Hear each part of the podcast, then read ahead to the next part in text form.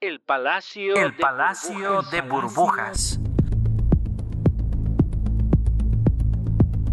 Atender la relación matrimonial y el papel de las creencias mentales causan que hagamos una distinción real entre las ilusiones y la realidad de la vida. Esto nos evita perdernos en nuestro palacio de burbujas.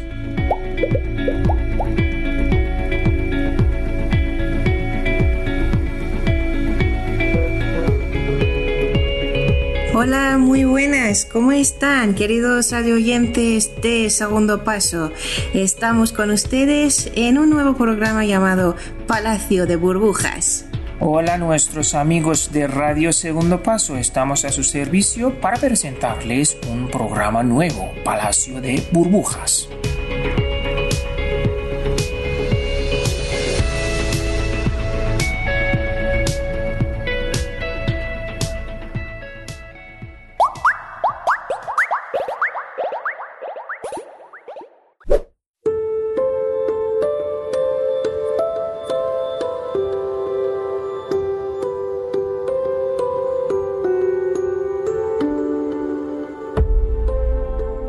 Para empezar, no pretendemos aclarar la importancia de la relación emocional o su requerimiento, porque su intención para escucharnos muestra que usted se ha dado cuenta de la importancia de una relación o a su ápice una vinculación matrimonial.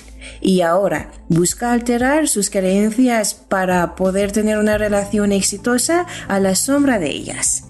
Si las personas tienen bastante habilidad para entablar una relación, no la acabarán con amargura y separación.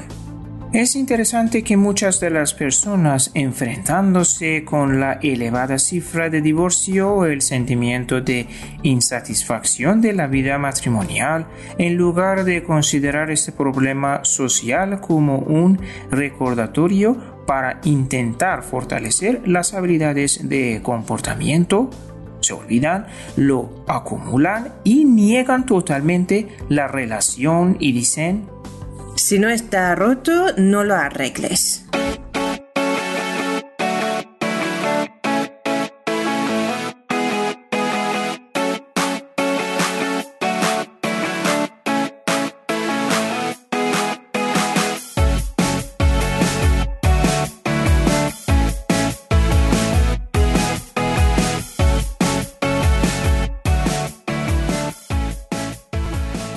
La relación emocional sana coincide con la creación y naturaleza del ser humano.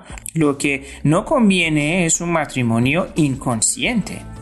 Según el Islam y lo que indica el libro sagrado de los musulmanes, tener un cónyuge es un signo para tener serenidad. Asimismo, en el cristianismo, el matrimonio se considera como una de las siete maneras de gracia divina a los sirvientes. En un estudio publicado por Dean Ray Kuntz en el año 2000 en Estados Unidos, la expectativa más importante de las personas de una relación matrimonial o emocional fue amar y recibir el amor. Y en otro estudio, cuando preguntaron a los solteros qué perderían si no se casaran, el resultado indicaba que un 46% de los hombres y un 75% de las mujeres afirmaban que perderían el amor. Y la amistad. Estos estudios muestran que la vida sin amor no tiene sentido para la mayoría de las personas.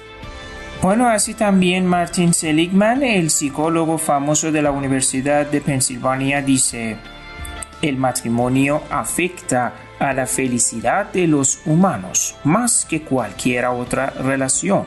En su opinión, lo que da el sentido a la vida de los humanos es el matrimonio y las personas más felices del mundo están casados.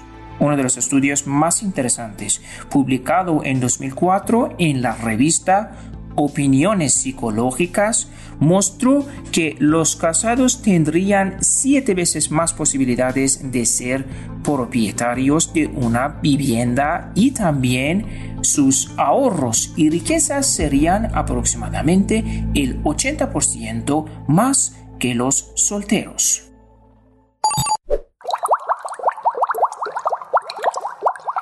El papel de las creencias en construir el palacio de burbujas.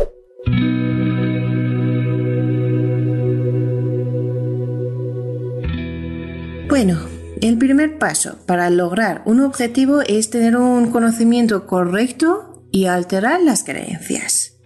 Cuando heredamos una fortuna, si queremos tomar una decisión sin pensar, comprar un coche caro es muy tentador. Pero pensando un poco, lo primero que nos desafía es que si mi salario mensual puede cubrir los costos de mantenimiento del coche. ¿Qué brinda una relación emocional a mi vida? Si una persona está llena de confusión, depresión y problemas no resueltos y entabla una relación matrimonial con la esperanza de que alguien le haga feliz, ¿tiene un propósito real de entablar la relación? Es cierto que muchas de las parejas que actualmente no están contentas han construido un palacio de ensueño de la vida al entrar en la vida matrimonial y tocar este palacio de ensueño, o mejor dicho, el palacio de burbujas, se dan cuenta que no hay signos de los deseos brillantes y de repente de forma increíble revienta la burbuja de sus ilusiones e imaginaciones. Por ejemplo, Albert Ellis, psicólogo y analista de terapia racional emotiva conductual, cree que los humanos no se perturban por los eventos, sino por sus concepciones del evento. Una de las realidades del matrimonio también es esto. Las circunstancias de la vida matrimonial no nos perturban, sino nuestras concepciones incorrectas de los eventos que causan la ira, el estrés o la depresión. Casi todos los pacientes que buscan resolver los problemas matrimoniales durante las sesiones de asesoramiento han acudido para pedir ayuda mientras tienen un montón de creencias irracionales e ineficientes. Cuando en el proceso de terapia desafiamos sus creencias, muchos de ellos se dan cuenta de sus ideas incorrectas en la primera sesión. Sin embargo, algunas personas creen que el mundo debería ser exactamente como lo que tienen en la mente. Alterar sus creencias incorrectas normalmente requiere más tiempo. Por supuesto, algunas de esas personas no tienen ganas de corregir sus creencias y en lugar de cambiar el mundo interno, pretenden cambiar el mundo exterior y controlarlo. Por lo tanto, en el primer paso que vayamos a tomar debemos revisar nuestras creencias y saber cuáles son reales y cuáles son de ensueño o cuáles son afectados por la cultura inductiva de la sociedad. ¿Qué creencia es correcta y lógica y qué creencia es ineficaz? Una parte importante de los problemas matrimoniales está conformada por las creencias y expectativas.